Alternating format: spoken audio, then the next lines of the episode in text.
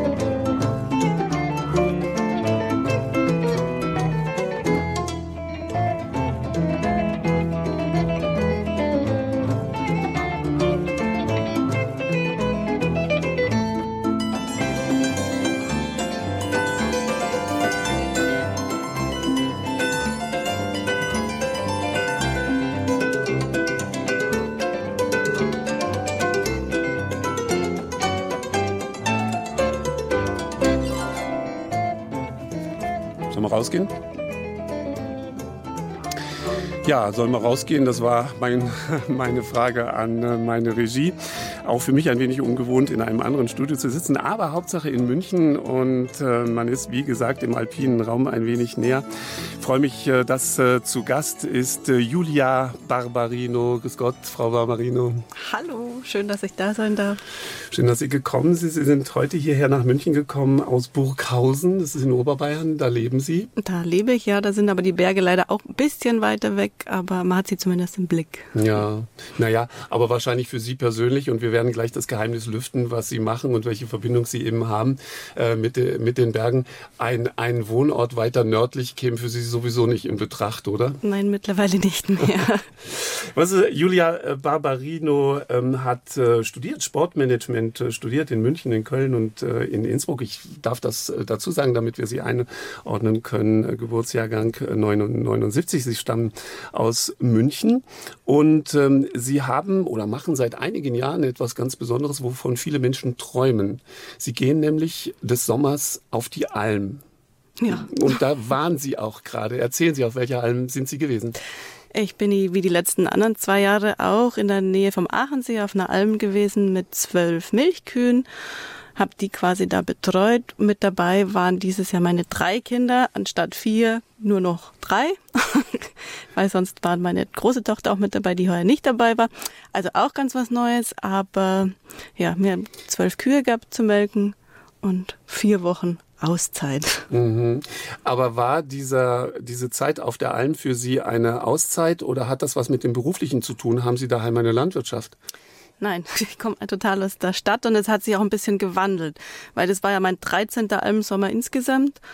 Und eigentlich habe ich früher, also warum ich angefangen habe, war, weil mir langweilig war zu Hause als Mama. Und da wollte ich irgendeine Herausforderung. Langweilig mit vier Kindern? Ja, da waren es ja erst zwei. Ach so.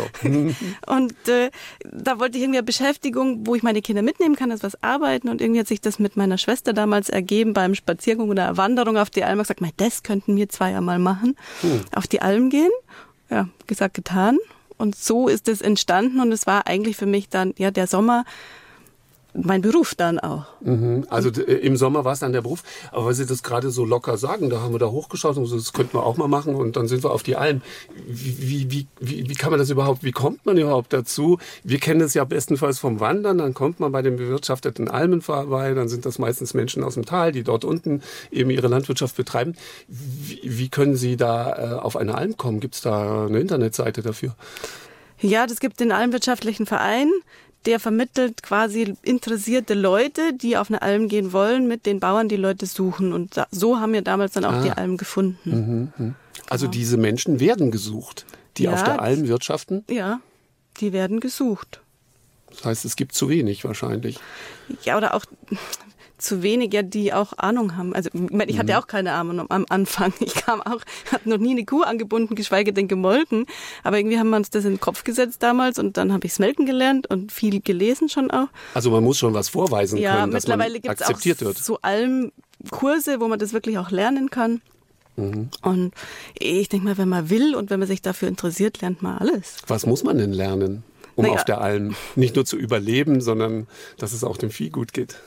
Was muss man lernen? Man muss Melken natürlich lernen, wenn man Milchkühe hat. Man muss wissen, wie eine Kuh funktioniert, wie, wie man eine Kuh in den Stall bringt, sie anbindet. Oh, das ist mhm. mittlerweile mhm. weiß ich, das ist dann schon Intus. Mhm. Aber ja, auch ich glaube, man darf nicht so ängstlich sein, weil man lebt ja da oben ohne Strom oder da, wo ich jetzt war, meistens ohne Strom. Man muss sich einfach zu helfen wissen. Ich glaube, man mhm. muss ein bisschen kompetent sein in Mhm, mhm. Sie, Sie kennen schon viele Almen, weil ich glaube, Sie sagten, seit 2008 mhm. machen Sie das, dass Sie da eine Zeit lang auf der Alm äh, zubringen. Unterscheiden sich Almen? Ist Alm gleich Alm oder ist jede doch speziell? Nein, das ist ganz speziell unterschiedlich. Ich meine, da gibt es die Riesenalmen in der Schweiz mit 80 Kühen, wo die ganze Milch verkäst wird. Jetzt auf der Alm, wo ich war, sind es zwölf Kühe, ist ganz gemütlich. Du bist alleine. In der Schweiz ist mein Team, kommt auf die Höhe drauf an, ob man auf 2000 Meter Höhe ist oder nur auf 1200. Ähm, da gibt es ganz viele Unterschiede, ja. Auf die Aachensee-Alm, dort sind Sie da mit dem Geländewagen hoch oder muss man sich da wirklich anstrengen, um hochzukommen? Da kommt mein VW-Bus rauf. darauf, ja.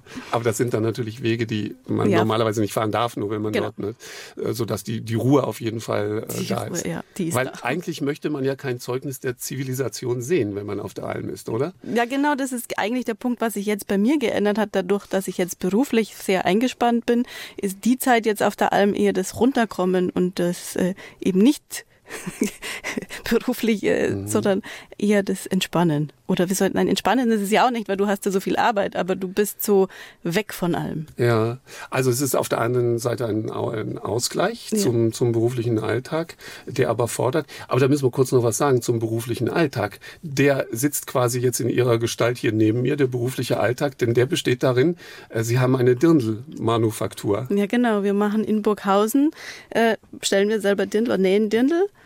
Ähm, und damit habe ich ja jeden Tag mit ganz vielen schönen Stoffen und Kleidung zu tun.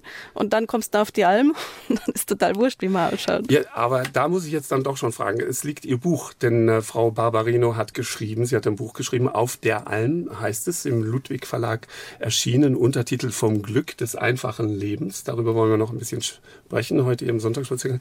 Und irgendwo war ein Bild, ein Foto, da sind Sie auf der Alm neben einer Kuh zu sehen und im Dirndl. Ja, am Sonntag. Ist das gestellt? Naja, nein, am Sonntag zieht man sich schon auch mal schön an. Auch auf der Alm. Auch auf der ja. Alm. Weil eigentlich ist das Dirndl ja ein bäuerliches Gewand. Ja, das ist, der Ursprung ist, äh, war ein Arbeitsgewand. Mhm. Aber sonst sind es die Gummistiefel. Sonst sind es eher die Gummistiefel und die Latzhose. Und das, das sieht man auch in, äh, in Ihrem Buch, was wunderschön bebildert ist, so dass man, ah, da habe ich es jetzt auf Seite 144. Da sieht man sie mit dem Alpenstock und im Dirndl und der Kuh und dahinter der Gipfel. Wir lassen uns von Ihnen noch ein wenig berichten über das, was es bedeutet, auf der Alm zu sein sein und ähm, ja, wie Sie diesen Begriff der Freiheit äh, dort äh, empfunden haben. Sie hören den Sonntagsspaziergang, meine Damen und Herren, heute aus München und äh, in dieser ersten halben Stunde sind wir zu Gast auf der Alm.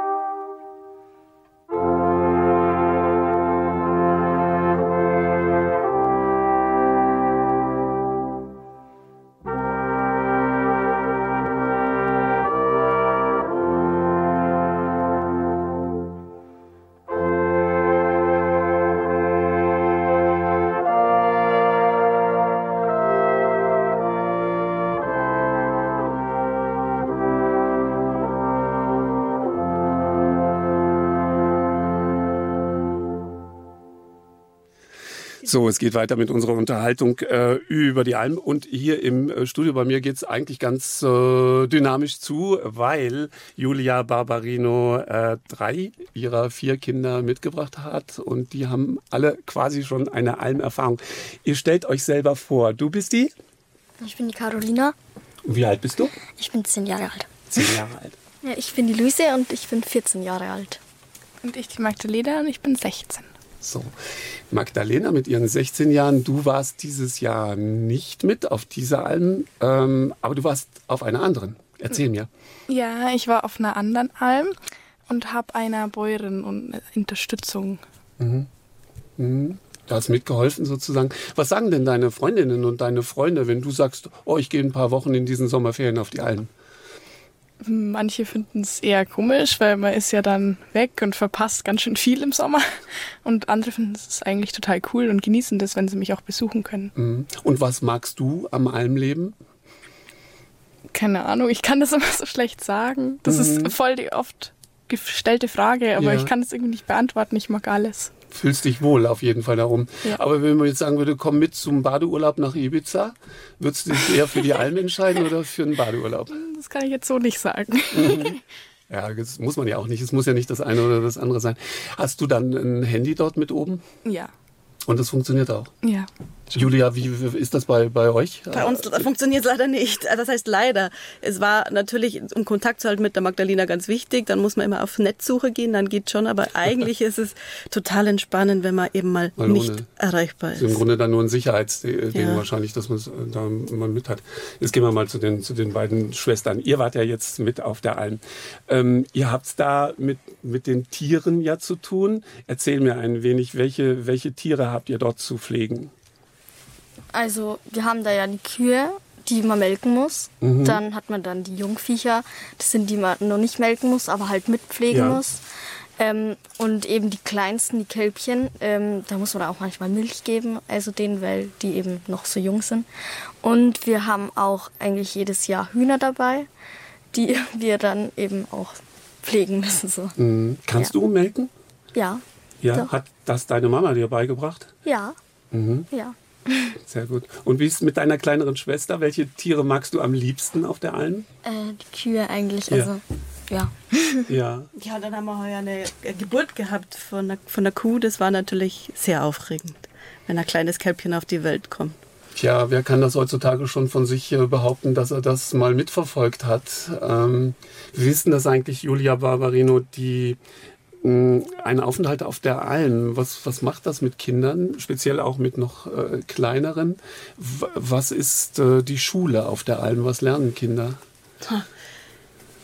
Ich glaube, dass es ganz wichtig ist, eben auch dieses Wegsein von diesen Medien, die mittlerweile für mich schon eine Gefahr darstellen für die Kinder. Und ja, diese Ruhe und die Natur, man merkt wirklich auch, wie die Kinder so runterkommen. Und das ist wirklich angenehm. Also für uns alle.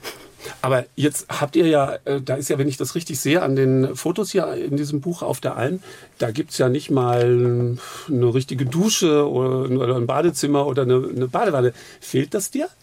Ähm, nein, eigentlich gar nicht. Ich hatte das, also wir waren auf einer Alm, da gab es wirklich gar nichts. Da haben wir dann aber von daheim eine Badewanne, ähm, weil wir dann unten Feuer gemacht haben, haben wir dann mit hochgetan, dann Wasser rein und dann war es unterm Sternenhimmel so eine Badewanne. Das war ganz toll. Aber so haben wir sonst mit dem Eimer geduscht, mit so einem äh, Schöpfding. Und äh, das ist, was mir auf dieser Alm heuer abgegangen ist eigentlich. Weil, also da haben wir eine normale Dusche gehabt. So muss man zwar Wasser ein, also einheizen, dass man warmes Wasser hat, aber dieses mit dem Eimer zu duschen ist nochmal so ein Alm-Feeling. Ja, den einen fehlt die Dusche, wenn er sie mal nicht hat, und euch fehlt sie fast jetzt schon umgekehrt. Und sie sagt, ach, schade, dass eine Dusche da ist. Wir können es das auch mit dem, mit dem Eimer dann, ähm, dann machen. Mm, Julia, das, äh, das Gefühl von Zuhause, was, was ist Zuhause? Ist dann wirklich die Alm das Zuhause oder ist das Zuhause unten in, in Burghausen? Boah, ich, ganz eine schwierige Frage für mich. Ich glaube, ich fühle mich am wohlsten, wenn ich die Berge im Blick habe. Mhm. Also Mhm. da kann ich auch am Gipfel stehen. Da kommt bei mir, da wird mein Herz so weit und Mhm. das liebe ich. Mhm. Damit ist auch schon gesagt, nächstes Jahr geht's wieder auf die Alm. Wenn alles geht, natürlich. Das, äh, was, was vielleicht ein wenig, äh, oder ich muss es fragen, ist es nicht ein bisschen schade, der Almabtrieb steht noch bevor? Traditionell ist es ja so, dass so Mitte September dann das Vieh von der Alm wieder herunterkommt. Ähm, was ja ein großes Ereignis ist, dann auch fürs Dorf. Äh, fehlt Ihnen das, dass Sie in diesem Moment dann nicht dabei sind, dass Sie Ihr Vieh dann herunterbringen? Doch, da sind wir dabei, weil da werden wir jedes Jahr eingeladen, um mitzutreiben. Und das ist schon auch jeden, jedes Jahr wieder so ein Wehmut. Also ist einerseits ist man froh, dass man alle, also hoffentlich gesund wieder nach unten gebracht hat. Aber auch, dass der Sommer zu Ende geht. Und das, ja, es ist schon da auch ein Wehmut dann ein bisschen dabei. Ein ganz eigenes Kapitel, über das wird im Buch ähm, auch geschrieben, ist, äh, wie soll ich sagen, die Kulinarik. Also das, was man, was man isst auf der Alm. Und man ist ja selbst zuständig mit den, mit den Dingen, äh, die man, die man dort äh, vorfindet. Aber Kaffee hat man schon. Ja Gott, unbedingt. Ohne Kaffee geht gar nichts. Aber es mag ein anderes Gefühl sein, wenn der Kaffee ge geweißt wird, wie man so sagt. Mit der besten Milch. der, nämlich der eigenen Milch, Ja. die man da hat. Also da merkt man ganz gewaltig den Unterschied. Dann wird der Käse gemacht. Auf der Alm, wo wir jetzt waren, nicht, habe ich aber auch schon mal gemacht. Mhm. Das muss man lernen, das muss man können. Ja, ist auch ein Handwerk. Also ist auch ein richtiger Beruf eigentlich, Käse. Aber ich hatte mal so einen Milchverarbeitungskurs gemacht und ist auch viel Learning by Doing. Jetzt mag der eine oder andere Hörer und die Hörerin dann sagen, fragen Sie doch mal, ob das nur ein Klischee ist, dass es auf der, auf der Alm Knödel gäbe. In der Regel zu essen, Speckknödel oder was weiß ich für Knödel. Gab es Knödel auf eurer Alm? Ja, weil es, ist, immer- es gibt das zu essen, was lange haltbar ist. und die Semmelbrösel sind dann haltbar, die Eier kann man von den Hühnern haben und die Milch hat man auch. Was hast du am liebsten gegessen auf der Alm?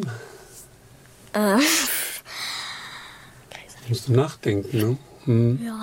Aber ist egal. Ich, eigentlich frage ich diese Geschichte mit den Knödeln auch nur, weil wir ein kleines kurzes Lied haben. Vielleicht macht es euch Spaß. Das schlicht und einfach heißt Knödel. Wir hören es mal. Knödel, Knödel, Knödel, Knödel, Knödel, Knödel, Knödel, Knödel isst man gern in Bayern. In Berlin und auch am Rhein, in Berlin und auch am Rhein. Knödel isst man gern zum Braten, sei's vom Rindvieh oder Schwein. Doch zum Braten da gehört noch was dazu. Was das ist, weiß ich genauso gut wie du. Liebe Fanny, liebes Mädel, mach mir Fanny, Fanny Knödel, danach steht mir heut der Sinn. Deine Knödel, liebes Mädel, geh mir nicht mehr aus dem Schädel, weil ich dabei glücklich bin. Schon früh morgens, wenn ich aus dem Schlaf erwache, denk ich, Fannys Knödel sind ne runde Sache. darum Fanny, liebes Mädel, lieber Schatz. Mach mir Fanny, Fanny Knödel, bis ich platz. Mach mir Fanny, Fanny, Fanny Knödel, bis ich platz. Mach mir Fanny, Fanny, Fanny Knödel, Knödel, bis ich platz, platz, platz. Ja, hoffentlich war es bei euch nicht so, dass ihr so viel Knödel gegessen habt, bis ihr platzt. Äh, habt ihr eigentlich das Buch Heidi gelesen? Kennst du das? Ja, natürlich. Und, und, und stimmt das überein? Also da, was da erzählt wird, äh, Heidi ist ja auch auf der Alm mit eurem Erlebnis Alm? ja, doch, schon irgendwie. Ja. Ja. Bei dir auch?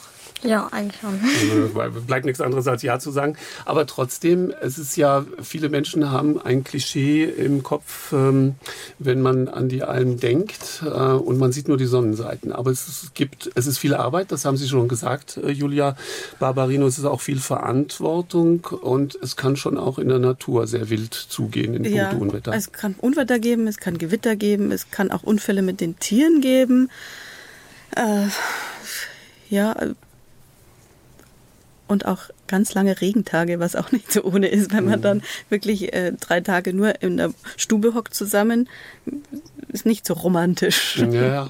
Und man muss ja trotzdem alle Arbeiten erledigen. Ja. Ne? Also auch nach dem Vieh schauen Ja. und, und rausgehen und es eventuell dann auch, auch äh, retten. Aber wie groß ist der, mh, der Anteil an Romantik? Wir haben das gerade von den Töchtern gehört, dieses, dieses Bild, eine, eine, eine Art Zu Zuber oder Badewanne äh, die man mit Wasser füllt und dann Kerzen hinstellt und dann schaut man vor der Hütte aus dieser Badeanstalt auf, auf die Berge und die Sonne geht langsam unter. Das ist ja schon viel zu viel Romantik, als man fassen kann. Jetzt geht schon fast. Aber ja, ich glaube, romantisch ist für mich, wahrscheinlich für jeden anderen definiert, aber für mich, je einfacher das ist, desto romantischer ist es vielleicht auch. Ja, Einfachheit, Einfachheit, und Romantik. Hm, Was, was braucht man auf der Alm? Reisen Sie da mit großen Koffern an? Wein mit Kisten. Ja. Man, wir nehmen die ganzen Lebensmittel mit und sonst braucht man nicht viel. Man muss Stallgewand und halt ein bisschen Gewand mitnehmen. Warme Sachen vor allen Dingen auch, weil es doch kalt werden kann auf der Höhe. Und viel braucht man nicht. Das ist auch die Grundaussage in Ihrem Buch. Man braucht nicht viel, um glücklich zu sein. Umgekehrt die Frage, spürt man Glück dort oben vielleicht eher oder anders als unten in der Stadt? Für, also ich auf jeden Fall, weil wenn man so reduziert ist auf das Wesentliche, die, diese ganzen Arbeitsprozesse und dann aber auch diese Schönheit der Natur, in der du bist, das ist für mich unglaublich schön.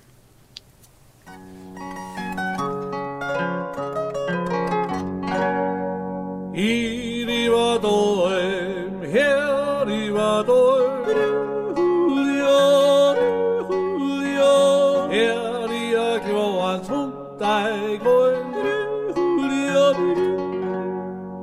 Yeah.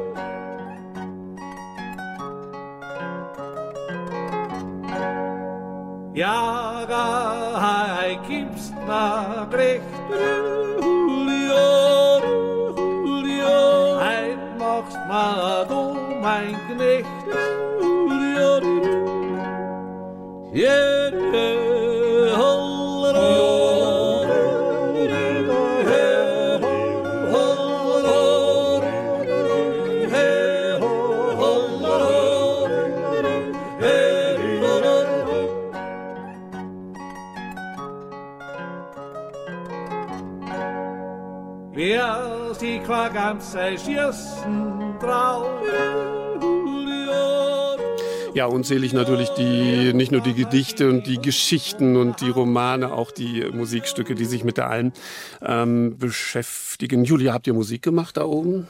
Wir selber nicht, wir haben viel gehört, aber nicht Mhm, selber gemacht.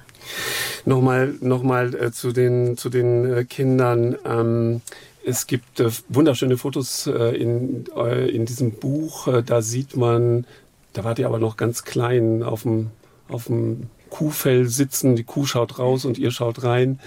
Erzähl ein bisschen über dieses. Kann man, kann man eigentlich mit den Kühen reden? Äh, Ja, also man baut so in der Almzeit auch ähm, zu den Tieren so eine Bindung auf. Und auch ganz, also wo wir noch ganz klein waren, haben wir dann auch schon mit den Kälbchen, sind wir dann mit denen spazieren gegangen, so wo die kleiner war, wo man die Kälbchen führen konnten. Und auch, ähm, ja, heuer so, wo das Kälbchen da war, ist auch das Seppi, also unser Bruder, ähm, liegt der dann da mit denen drin und kuschelt dann mit denen so. Es ist wie so ein Kuscheltier und auch, ähm, ja, doch, ist, Mhm. Da bekommt man ein ganz anderes Verhältnis auch äh, zu, zu den Lebewesen. Aber Julia äh, Barbarino, die, im, im Grunde ist ja die Almwirtschaft ein, ein Teil der Lebensmittelgewinnung äh, letztendlich. Man bekommt auch ein anderes Verhältnis äh, zu, zum, zum Lebensmittel. Ja, ja, ganz extrem. Man weiß erstens, wie viel Arbeit es ist, wenn man eine Kuh melkt, wie viel Aufwand es ist, dass man überhaupt Milch rausbekommt und was es eigentlich bedeutet, Butter zu machen, Joghurt zu machen, Käse zu machen.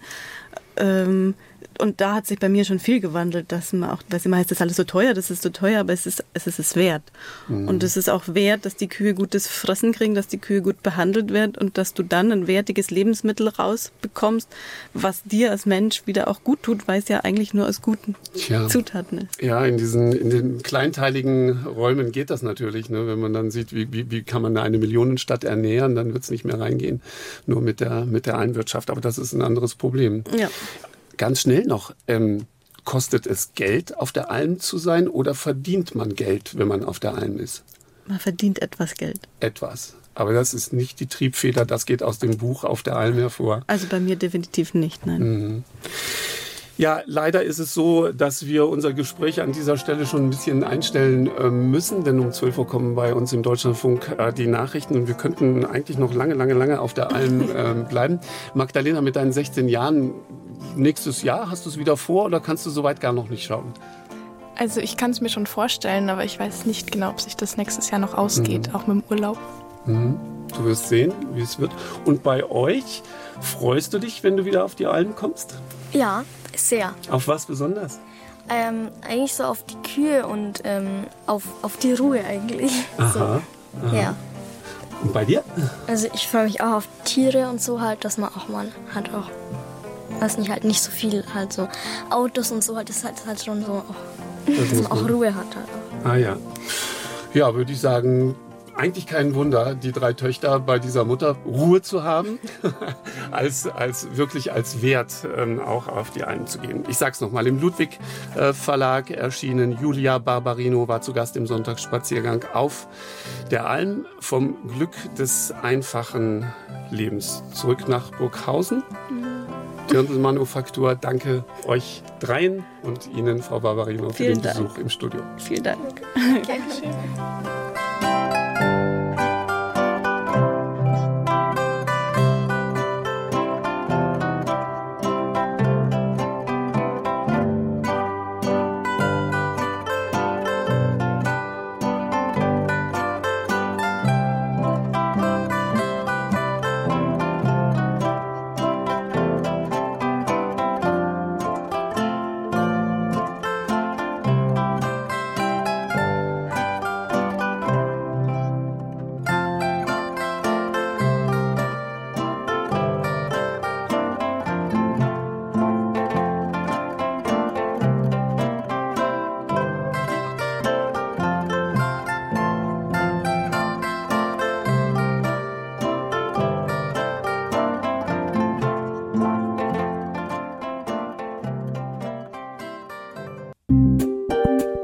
Deutschlandfunk Sonntagsspaziergang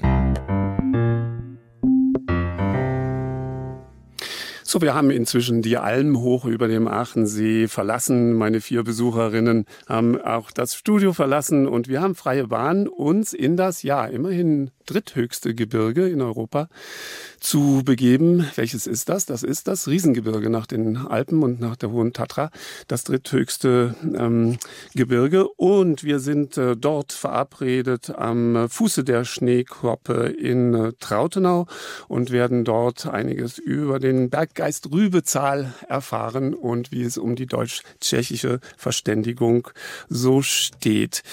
Gemeinhin wird sie genannt die Rübezahl-Ouvertüre aus der Oper Der Beherrscher der Geister, Karl Maria von Weber, hat sich inspirieren lassen. 1804, 1805 entstanden diese Ouvertüre. Herzlich willkommen zum Sonntagsspaziergang. Andreas Stopp weiter am Mikrofon.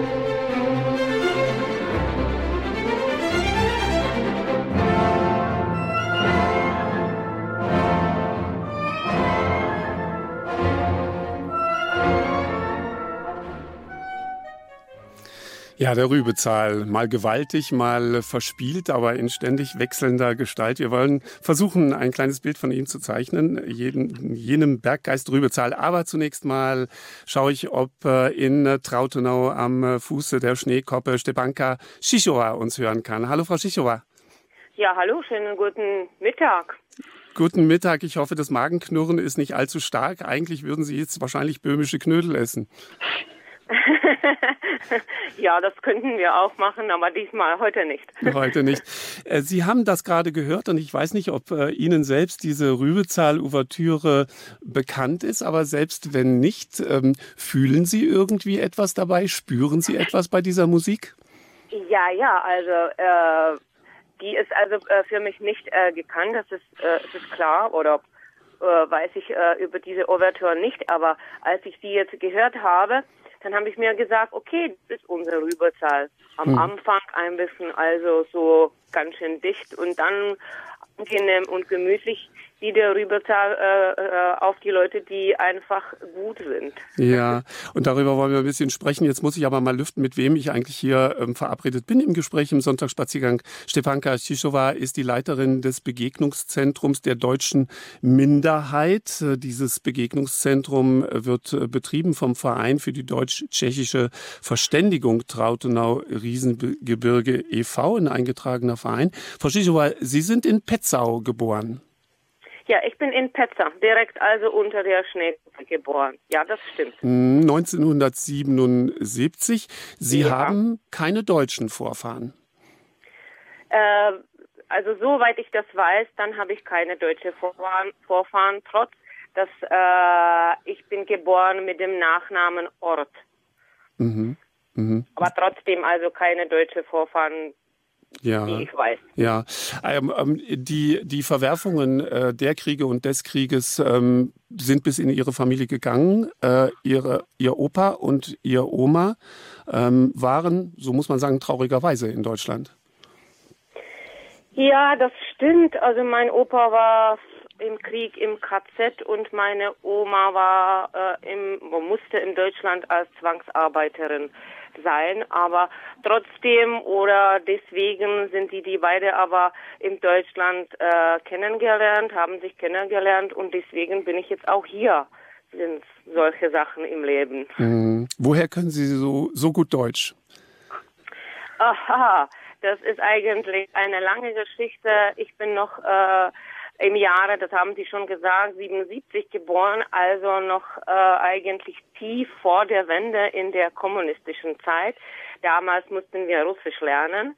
Und Deutsch, äh, einfach mein Vater äh, ist zu mir gekommen und hat, hat mich gefragt, ob ich Deutsch lernen möchte. Und dann habe ich gesagt, ja. Dann habe ich privat lange Jahre äh, Deutsch äh, gelernt, dann am Gymnasium und dann, das muss ich wirklich sagen, also nach dem Studium, nach meinem Universitätsstudium, äh, war ich auch in Deutschland ein halbes Jahr und in Dresden habe ich Deutsch gelernt. Dank meiner deutschen adoptiven Familie. Mhm. Das ist jetzt meine, ähm, die sind Mhm. meine gute, gute Bekannten und dort bin Ja. ich gewohnt. Sie sind Lehrerin von Beruf für Biologie und äh, Chemie, aber diese als Leiterin des Begegnungszentrums äh, nimmt es äh, viele, vieles ihrer Zeit so mh, in Anspruch.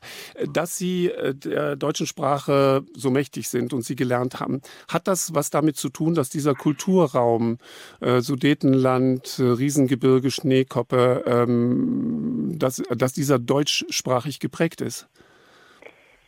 Äh, wenn ich jetzt das äh, äh, überlege, dann doch, weil ich bin dort geboren und äh, oder hier geboren, äh, in Petze geboren, aber jetzt wohne ich in Trautenau, aber das ist egal, das ist immer so eine äh, ein äh, Gebiet, wo die deutsche Sprache einfach zu Hause ist und man schon also von der Kindheit wusste, dass hier vor uns äh, Leute waren, die Deutsch gesprochen haben.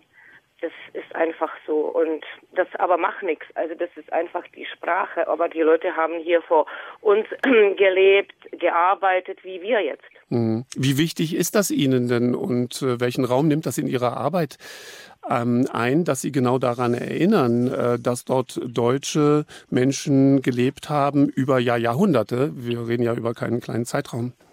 Ja, also wir reden jetzt also über einen Zeitraum, äh, der äh, zurück also 800 Jahre geht. Äh, so lange ist hier Deutsch zu, zu hören, also in unserem Gebiet. Ja, also die ähm, wo äh, überall kann man ein, einfach Deutsch äh, sehen, vor allem jetzt zur Zeit, also auf den Friedhöfen, wo die deutschen Gräber dort sind. Äh, ich bin auch in der Schule mit den äh, Nachfahren von den Leuten, die hier vor hunderte Jahre angekommen sind, bin auch und ähm, also überall. Mhm. Man, man sollte zu uns kommen und man sollte unser Gebiet auch so mehr kennenlernen. Aber es kommen doch zum Beispiel auch viele Besucher gerade aus Deutschland. Mhm. Ein wenig despektierlich nennt man sie manchmal Heimwehtouristen, die auf der Suche nach ihrer ehemaligen Heimat sind oder diese ihren Kindern oder Enkelkindern vorstellen möchten. Kommen die noch? Ja, die kommen und jetzt zur Zeit, also sehe ich das, das kommen jetzt die Werke, die Kinder oder die Enkelkinder von den Leuten, die äh, leider also von hier weggehen mussten und die haben wirklich große Interesse. Mhm. Wo ist mein Opa geboren? Äh, wo kann ich noch etwas also zu meinen Vorfahren finden und so weiter. Mhm. Wir wollen uns an dieser Stelle gleich dann, äh, Frau Stepanka, ähm, Frau Schichowa, Stepanka ist der Vorname, ja. weiter ja. unterhalten. Aber ich will Ihnen jemanden vorstellen, gerade noch, den Sie natürlich kennen, denn auch darüber müssen wir reden, es stehen bei Ihnen Feierlichkeiten ins Haus und da spielt Ralf Pasch eine Rolle. Hallo, Herr Pasch. Hallo, Sie. Hören uns zu, Journalist aus Berlin, aber zurzeit auch in Tschechien ähm, unterwegs. Äh, denn, das müssen Sie uns kurz ähm, erklären, Sie bereiten eine, eine Art Ausstellung vor, aber zu Ihrer Person muss ich noch sagen, äh, Sie widmen sich äh, schon seit vielen Jahren der deutsch-tschechischen äh, Geschichte. Sie haben äh, 2014 veröffentlicht ein Buch Die Erben der Vertreibung, Sudetendeutsche und Tschechen heute. Da geht es um die dritte Generation äh, der Vertriebenen und Sie sind engagiert im Deutschen Kulturforum Östliches ähm, Europa. Ähm, das, was Sie zurzeit vorbereiten, hat was mit Rübezahl zu tun. Genau, also ich bereite ein Buch vor, das sich um Rübezahl drehen wird, was schon fertig ist. ist eine kleine Wanderausstellung über Rübezahl und die wird eben in Trautenau zu sehen sein am 10. September. Da sind die großen Feierlichkeiten. Ne? Das sind die Feierlichkeiten der deutschen Minderheit dort im Begegnungszentrum und rundherum äh, vieles andere mehr in Trautenau, äh, wo es um das europäische Kulturerbe gehen wird. Und genau das ist eben der Punkt, Rübezahl nicht als nur ein Berggeist aus dem Riesengebirge darzustellen, sondern ihn sozusagen, naja, als Europäer, wenn nicht als Weltbürger mhm. wie ist, Ja, Herr Pasch, wie ist Ihr persönlicher Zugang äh, zum, zum Rübezahl- und Riesengebirgsthema? Na, ich bin sozusagen auch jemand, der aus der dritten Generation kommt von sogenannten Sudetendeutschen. Ich, bezeichne, ich benutze den Begriff immer ein bisschen in Anführungszeichen. Meine Großeltern von der väterlichen Seite und genau genommen der Großvater kommt aus der Nähe von Trautenau, aus einem ganz kleinen Dorf mit dem Namen Komarov. Koma ist das tschechische Wort für Mücke und so klein ist das Dorf auch. Und ich bin durch meine Kindheitserlebnisse, wir sind dort gewandert und unterwegs gewesen, natürlich sehr geprägt worden von all dem und auch von den Erzählungen des Großvaters. Und da spielte eben auch der Rübezahn eine Rolle. Mhm. Ah, von daher kommt dann also das Interesse. Ganz, ganz kurz noch, wir können mit sicherlich kein, kein ausführliches geschichtliches äh, Seminar yeah. machen, aber warum sprechen Sie Sudetenland in Anführungszeichen aus? Naja, weil es natürlich politisch gesehen und historisch gesehen ein schwieriger Begriff ist, der, der sehr stark, der nicht aus der Nazizeit stammt und auch nicht erst geboren wurde nach mhm. 1938, also nach dem Münchner Abkommen, der vorher schon existierte, aber der natürlich äh, durch die durch den Einmarsch der Nationalsozialisten 38 und dann Besetzung der des restlichen Landes eine sehr negative Konnotation ja. hat und ich ihn deswegen immer mit ein bisschen Vorsicht ja, benutze. Ja, ja, ja. Ähm, Herr Pasch, Sie sprechen Tschechisch? Ich versuche seit vielen Jahren und bin auf einem guten Wege hoffentlich. Dann dürfen Sie jetzt Frau Schichowa begrüßen und gegenseitig. Wir hören zu, wie Sie das auf Tschechisch tun. Dobry den, Stepanko ist eine. Ich, ich höre Sie leider, ich höre Stepanka allerdings nicht. Ich kann es nur erahnen, was sie jetzt gesagt hat. Versuchen wir es nochmal. Stepanka, sagen Sie nochmal gerade was? Dobre, dobrý den, Ralf, habe ich gesagt. Also guten Tag, Ralf. Dobrý den. Aha. Gut, also der Gruß ist an. zusammen.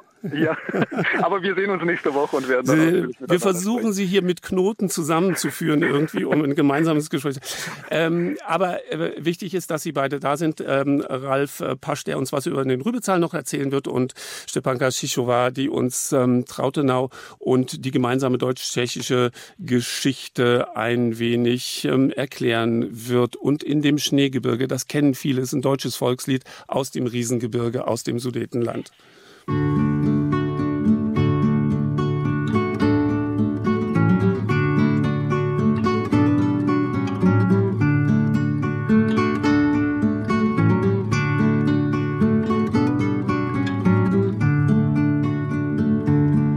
in dem Schneegebirge, da fließt ein Brünnlein kalt. Und wer das Brünnlein trinket, und wer das Brünnlein trinket, wird jung und nimmer alt.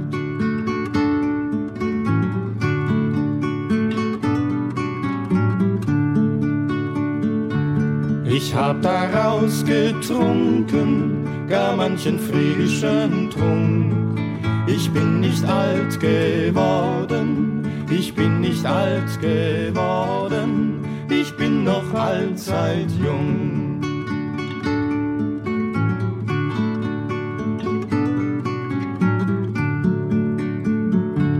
Ade, mein Schatz, ich scheide, ade, mein Schätzelein. Wann kommst du aber wieder? Wann kommst du aber wieder? Herz allerliebste mein.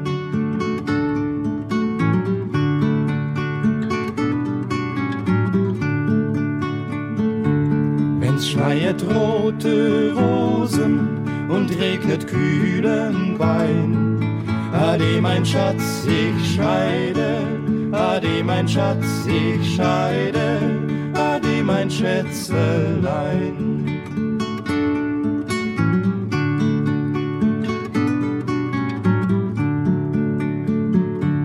Es schneit ja keine Rosen und regnet keinen Wein, so kommst du auch nicht wieder, so kommst du auch nicht wieder, Herz allerliebste mein, Herz allerliebste mein.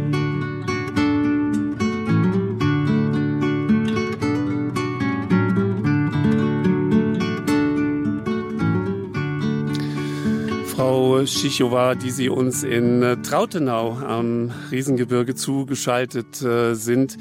Ähm, wie, wie kommen eigentlich die Tschechen mit den Deutschen und die Deutschen mit den Tschechen im Riesengebirge aus? Gibt es da Missstimmigkeiten? Gibt es Ressentiments oder hat man mittlerweile verstanden, dass es zu einer gemeinsamen Heimat geworden ist, dieses Riesengebirge? Also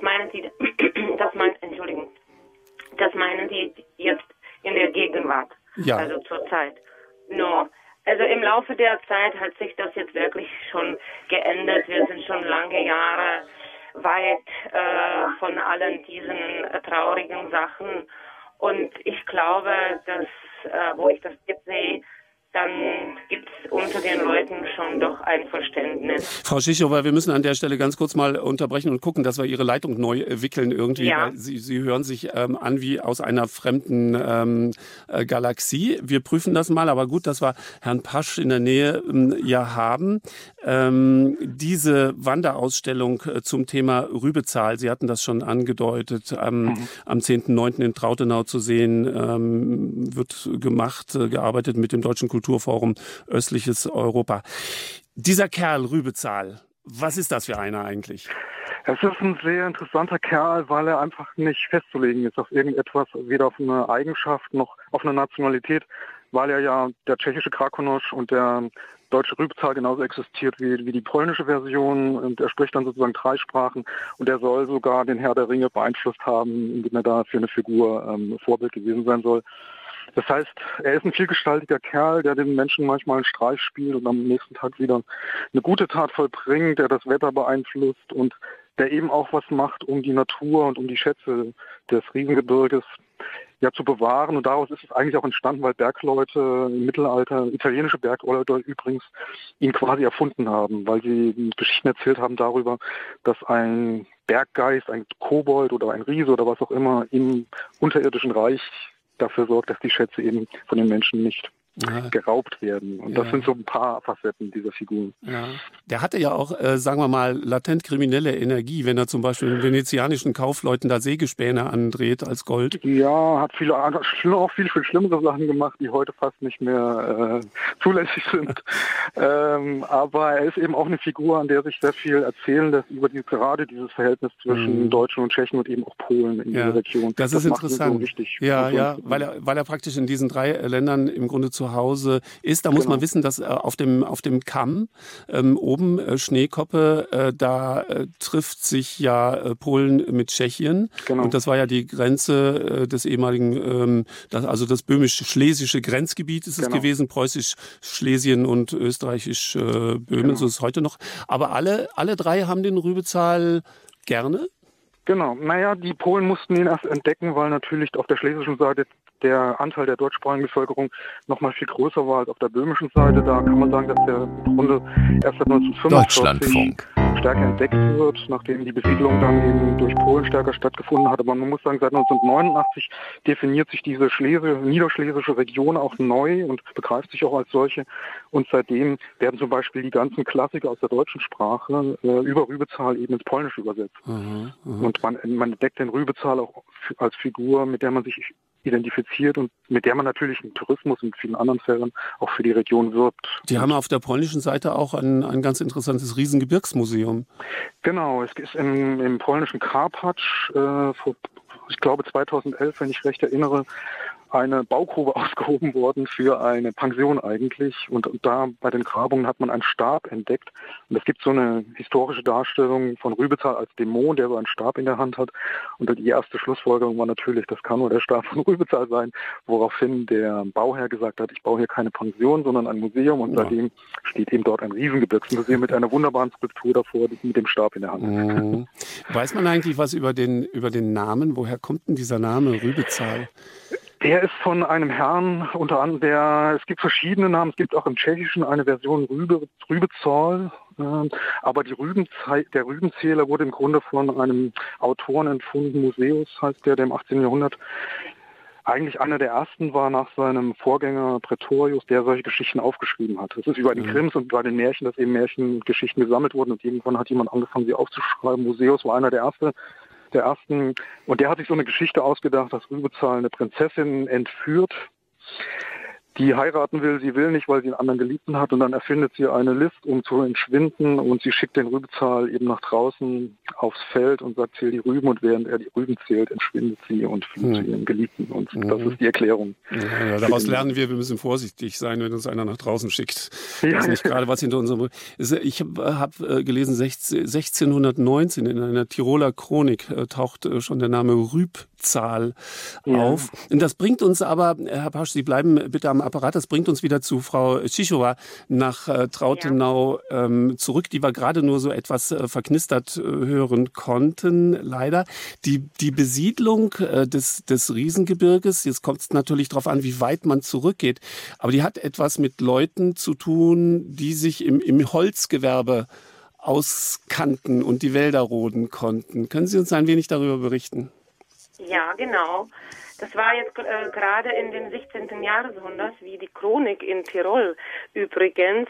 Das war die äh, große äh, äh, Siedlungswelle von den Leuten, die aus Tirol oder Steiermark oder einfach aus äh, jetzigen Österreich angekommen wegen dem Holz, wegen Holzwegen äh, für unsere selber, selber ähm, Bergwerke in Kuttenberg.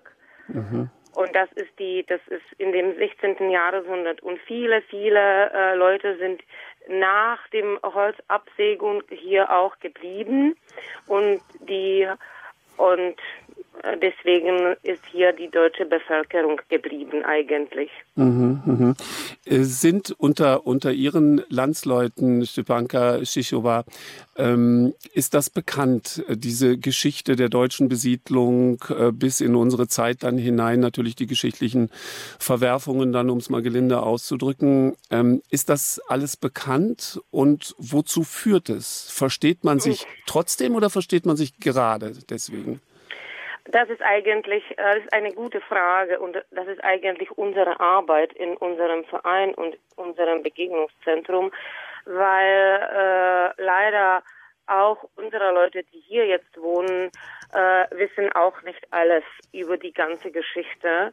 Das ist auch schade, aber wir geben uns Mühe, dass sich das jetzt ändert, äh, weil mh, die, wie soll ich das, ähm, äh, Jetzt zum Beispiel nächste Woche, weil wir die Feier, wir haben also, wir feiern äh, unser 30-jähriges Jubiläum von der Gründung von dem Verein und das ist äh, zufällig auch eine sehr schöne Möglichkeit, den Leuten, die hier jetzt hier wohnen, also die Trautenau Öffentlichkeit, äh, mhm. zu zeigen, dass die Geschichte wirklich lang ist und dass die gemeinsame deutsch-tschechische Geschichte bei uns einfach äh, funktionierte und sollte auch äh, funktionieren. Mhm. Und das, was wir gerade akustisch auch nicht so richtig haben hören können, äh, sollten wir vielleicht nochmal ähm, unterstreichen. Äh, dieses Wissen, dass hier vor einigen Jahren eben Leute waren, äh, die hunderte von Jahren gelebt haben und dass das eben auch jetzt ihre Vorfahren sind, die gemeinsamen Vorfahren, das ist ihnen in ihrer, in ihrer Arbeit wichtig. Ja, also das ist einfach so. Die Leute haben hier schon ewige Jahre, hunderte Jahre gewohnt, gearbeitet. Und wir sind einfach, und das sind einfach unsere Vorfahren.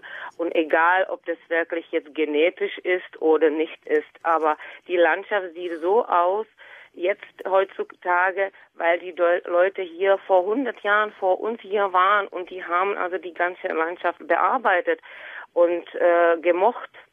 Mhm. Und äh, die Zeugnisse sind ja auch an jeder Stelle da. Da brauche ich dann gleich Herrn Pasch nochmal, der uns vielleicht was ja. über den Rübezahlbrunnen, der ja in Trautenau steht, ähm, erzählen ähm, kann.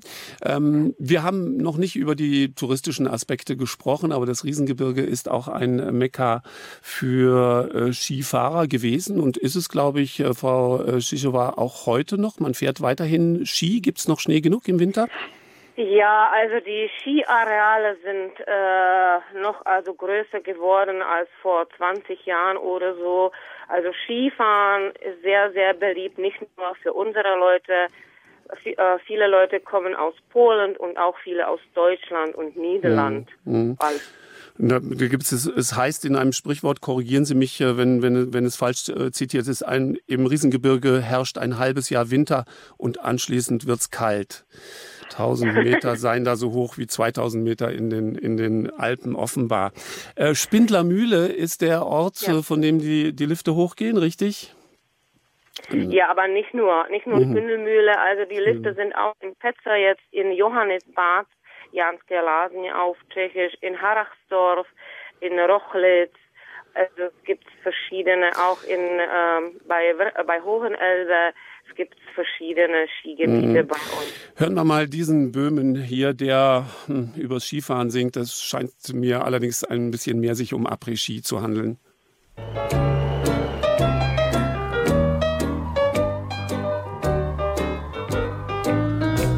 Bei uns in Spindelmühle ist immer ein Gewürr, vor allem in der Winterzeit. Wenn Skiverbot gegeben, dann geh ich einen heben, bei mir herrscht größte Heiterkeit. Ansichtskarten schreib ich dabei allen meinen Lieben, fühl mich wohl beim Zechen. Hier so schön im Warmen, während draußen Flocken stieben, kann ich mir nichts brechen. Doch am nächsten Morgen beginnen für mich Sorgen, vorbei der Traum, die Sonne lacht. Und alle gehen rodeln, kann nicht mehr länger mogeln, ich hör schon, wie's am, am Hang kracht. Werde zum Gespür der Leute, kriege blaue Flecke, wann finde ich wieder Ruhe? Vergeblich such ich meine Ski im Keller in der Ecke. Hurra, sie sind geklaut, juhu. Ja, da bricht es ein bisschen ab. Es geht noch weiter, aber wir wollen ja noch das eine oder andere besprechen hier miteinander. Ralf äh, Pasch, äh, Journalist, äh, der sich mit der deutsch-tschechischen Geschichte auskennt. Äh, dieser, dieser Trautenau-Brunnen, die, den es gibt äh, im, äh, in Trautenau, Rübezahlbrunnen in Trautenau, so ist es richtig. Wer, wer hat den gebaut? Der ist vom Riesengebirgsverein, äh, der glaube ich in Hirschberg, also auf der schlesischen Seite, äh, Jelena Gora heute, äh, gestiftet wurde Ende des 19. Jahrhunderts und äh, der steht bis heute. Da sieht man auch, da gibt es Zwerge zum Fuße von Rübezahl, die Tafeln halt mit einer deutschen Inschrift, wo genau das eben steht, wer den Brunnen gestiftet hat und wann. Und der Brunnen ist ein sehr gutes Beispiel dafür, wie eben Rübezahl auch etwas erzählen kann, das mehr ist als Sagen und Märchen, weil der Brunnen eben oder weil der Verein 1933 äh, euphorisch eben Adolf Hitler äh, begrüßt hat und den Machtantritt begrüßt hat und dann eben wie, wie alle oder die meisten oder ja alle deutschen Vereine dann einen ARIA-Paragraphen erlassen hat, der eben dazu führte, dass eben nicht-arische, sogenannte Mhm. nicht-arische Mitglieder dort keine Mitglieder mehr sein durften. Und Mhm. das zeigt so ein bisschen, man über Rübezahl zu anderen Themen kommen kann. Deswegen finde ich ihn eben auch so spannend. Mhm. Bei, der, bei der Gelegenheit äh, will ich auch erwähnen, äh, Ihr Werk, die, die Schaleks, eine mitteleuropäische Familie. Da geht's ähm, um jüdische Prager und Wiener Genau. Familien äh, mit Vorfahren eben aus der Gegend äh, um äh, Trautenau. Genau, Ähm, wo ja eben eine Gegend, in der eben auch jüdische Menschen gelebt haben, die ja sozusagen zwischen, wenn man über Deutsch-Tschechisch spricht, muss man eben auch über sozusagen die deutschsprachigen und tschechischsprachigen Juden sprechen. Und die sind für mich, die haben für mich eine sehr interessante Brückenfunktion zwischen Mhm. diesen Nationalitäten. Und ein paar der Vorfahren leben, lebten eben tatsächlich dort in der Nähe von Trautenau und dem Riesengebirge. Ja, äh, Stepanka äh, Tschischowa, die, ähm, die feiern zur 30-jährigen Vereinsgründung am kommenden Wochenende. Wenn man sich das Programm anschaut, dann sieht man, dass sie dort auch Spaziergänge machen, und zwar durch verschwundene Dörfer. Eines heißt Döberle und eines heißt Glasendorf. Was hat's damit auf sich? Also das, damit haben wir schon angefangen vor ein paar Jahren, äh, äh, eigentlich wegen äh, das, dass wir also den Jugendlichen äh, diese verschwundenen Dörfer zeigen wollten. Und wir haben dort also unsere Terrainspiele dort gemacht. Und aus diesen Terrainspielen für die Jugendlichen haben wir diese Spaziergänge eigentlich ähm, äh, mit diesen Spaziergängen angefangen. Und Glasendorf und Döbele, also in unserer Gegend äh, handelt sich äh, nicht um so viele äh, verschwundenen Dörfer wie zum Beispiel im Böhmerwald oder im Erzgebirge. Das hängt wieder, also das hat wieder mit der Geschichte etwas zu tun, weil war für äh, bei uns war äh, der Tourismus immer so ähm, hoch, schon also vor dem Krieg. Und diese zwei, die, diese zwei Dörfer, die sind wirklich direkt äh, bei uns. Und äh, Was ist mit denen geschehen? Warum sind sie verschwunden? Warum sind sie verschwunden? Also äh, Döbele, Debr Debrne auf Tschechisch, das ist eigentlich ein Teil von Trautenau, äh, steht am Kataster von Trautenau jetzt. Und dieses Dorf äh, war nicht verschwunden direkt nach dem Krieg.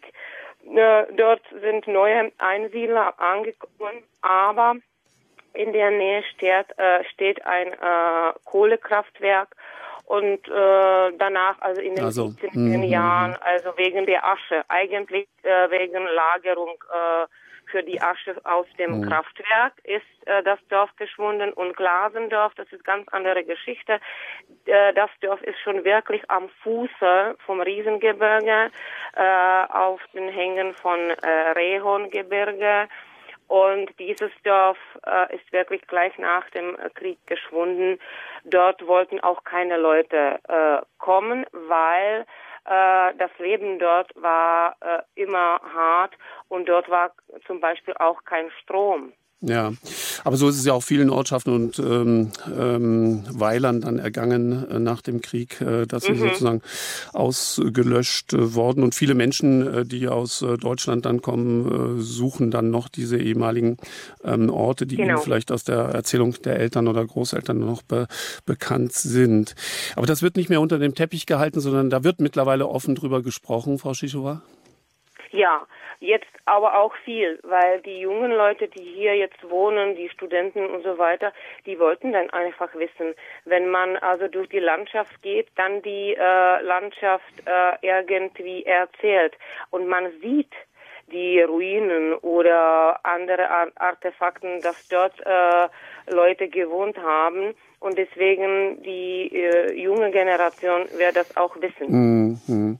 Nochmal kurz zurück äh, zum, ähm, zum Rübezahl. Ähm, Gerd Pasch, Ralf Pasch, entschuldigen Sie bitte. Der, ähm, wer, wer hat sich da inspirieren lassen vom Berg, äh, Berggeist? War es ähm, Karl Hauptmann oder war es Gerhard Hauptmann? Wenn es einer weiß, das war Karl, Karl Hauptmann, der ein eigenes Buch geschrieben, also ein, Rübitz, ein eigenes Rübezahl-Buch geschrieben hat, ein sehr gutes, wie ich finde, weil er einen sehr poetischen Zugang findet. Aber man muss da eben kritisch sehen, dass die Deutschen und die Tschechen genauso, muss man sagen, den Rübezahl natürlich auch versucht haben, nationalistisch zu vereinnahmen. Und Hau Hauptmann war jemand, wie viele andere deutsche Autoren, deutschsprachige Autoren, die behauptet haben oder versucht haben, ihn so in diesen germanischen Mythos hineinzuweben.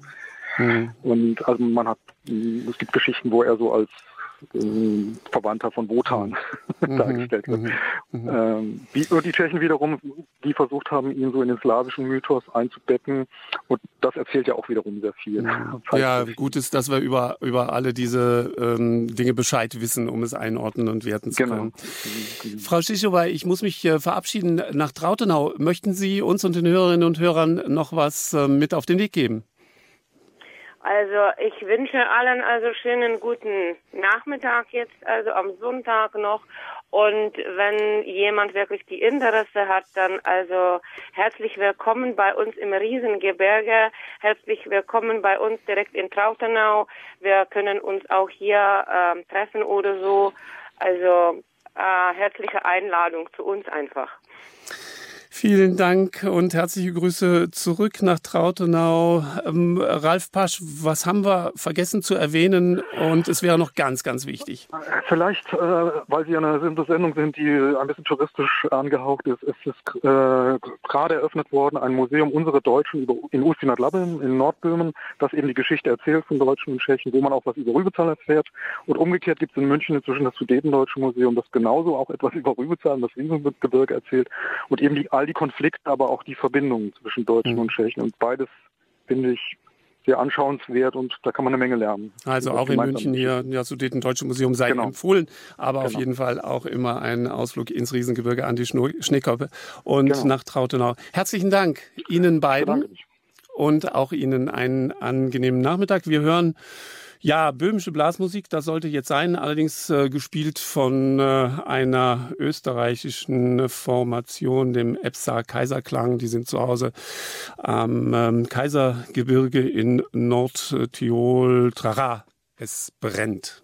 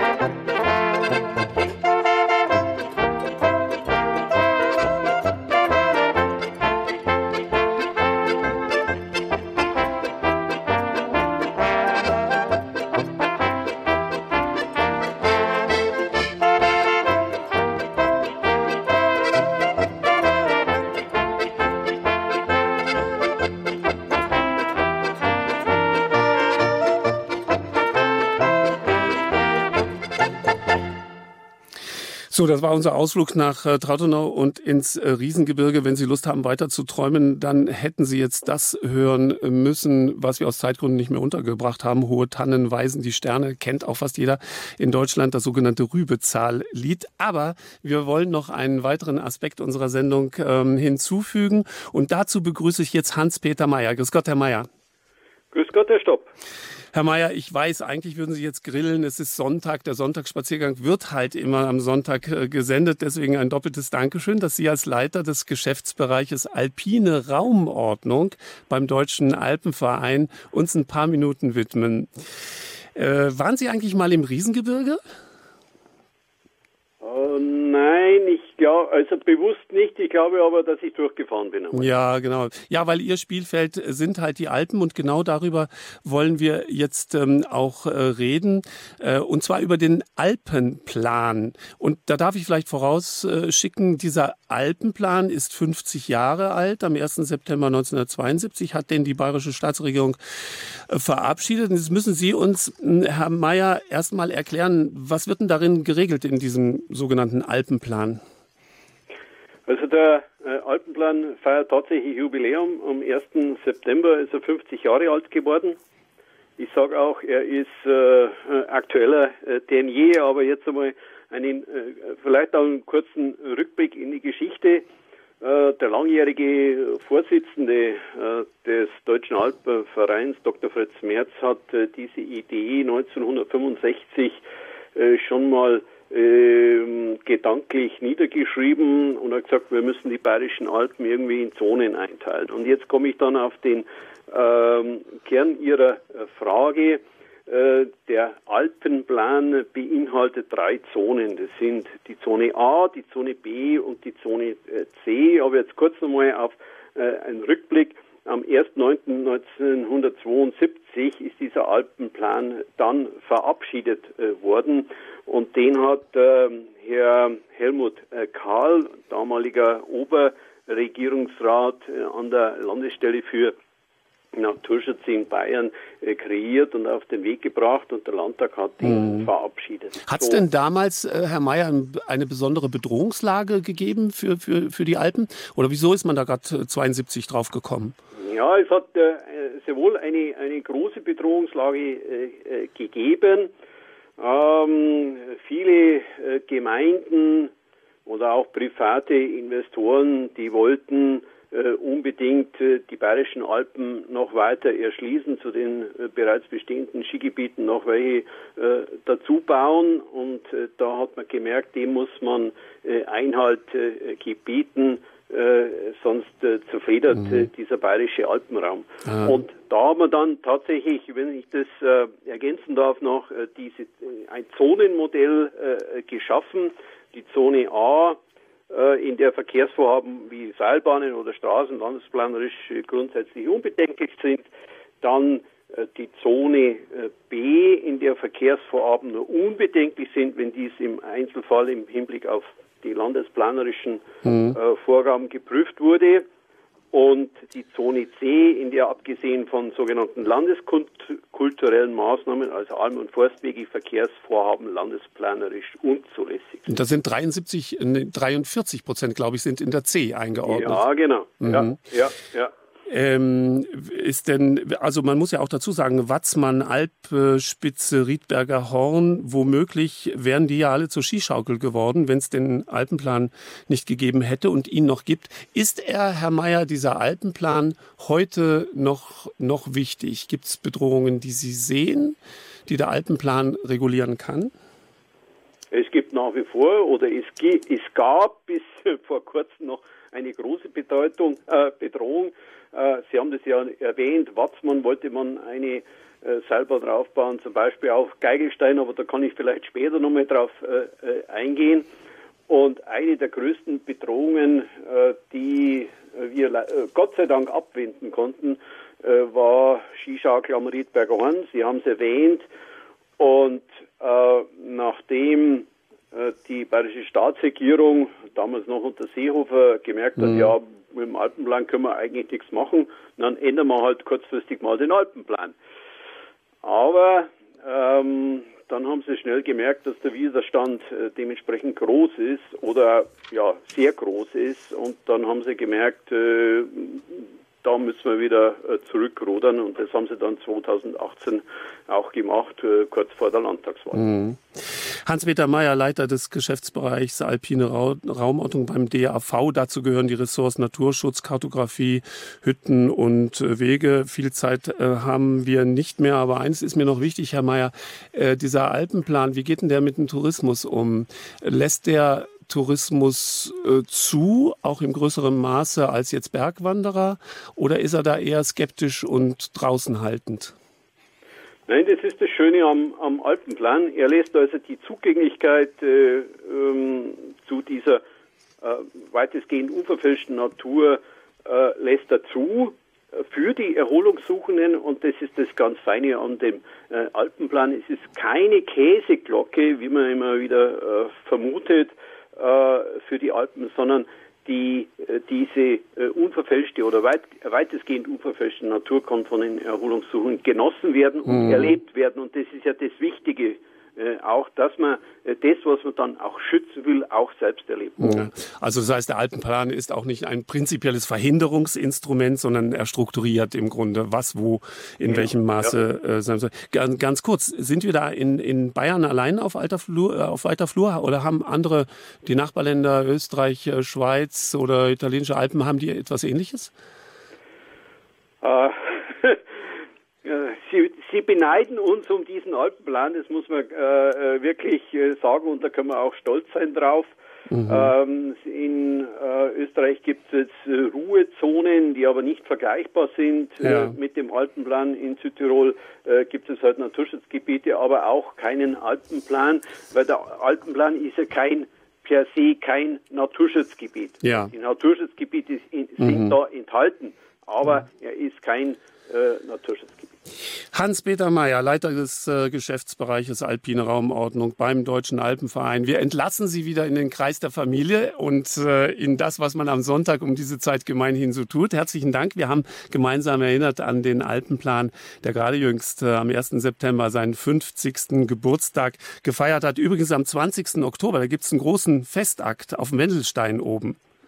So ist es ja. Da mhm. werde ich auch droben sein. Na, das wäre schön, wenn wir uns da treffen. Ja, das muss schon gefeiert werden. Also muss man wirklich sagen, und, und äh, der Alpenplan hat eine Bewährungsprobe äh, überstanden und mhm. ich hoffe, dass er auch in Zukunft äh, das bayerische Voralpenland äh, dementsprechend schützt. Das wird er sicherlich tun. Wir wünschen dabei viel Glück. Herzlichen Dank, Herr Mayer. Angenehmen Bitte Nachmittag. Schön. Wir kommen zum Ende der Sendung. Ich will aber noch auf was hinweisen, nämlich auf die gleich dann ähm, nach den Informationen folgende Sendung Zwischentöne. Da ist nämlich auch jemand zu Gast, der mit den Bergen zu tun hat. Der Arzt und Abenteurer Hubert Messner. Das ist der neun Jahre jüngere Bruder von Reinhold Messner. Und der hat äh, ganz interessant kleine Menschen ins Leben begleitet als äh, Neoantologe, als Mediziner für Neugeborene in Bozen. Und der hat hohe Berge erklommen und schier endlose Eiswüsten durchquert, Grönland zum Beispiel, gemeinsam mit seinem Bruder Reinhold. Sei also empfohlen, gleich dann die Zwischentöne um 13.30 Uhr beginnen sie. Andrea Stopp muss das Studio verlassen. Ich bedanke mich herzlich für die Gastfreundlichkeit bei Herrn Kaminski und Frau Greger, die mit mir zusammen diese Sendung gestaltet haben. Und ich wünsche Ihnen aus München für ein paar Stunden heute zumindest ein gemütliches Dasein am Fuße der Alpen oder am Nordseestrand, wo auch immer Sie gerade sind.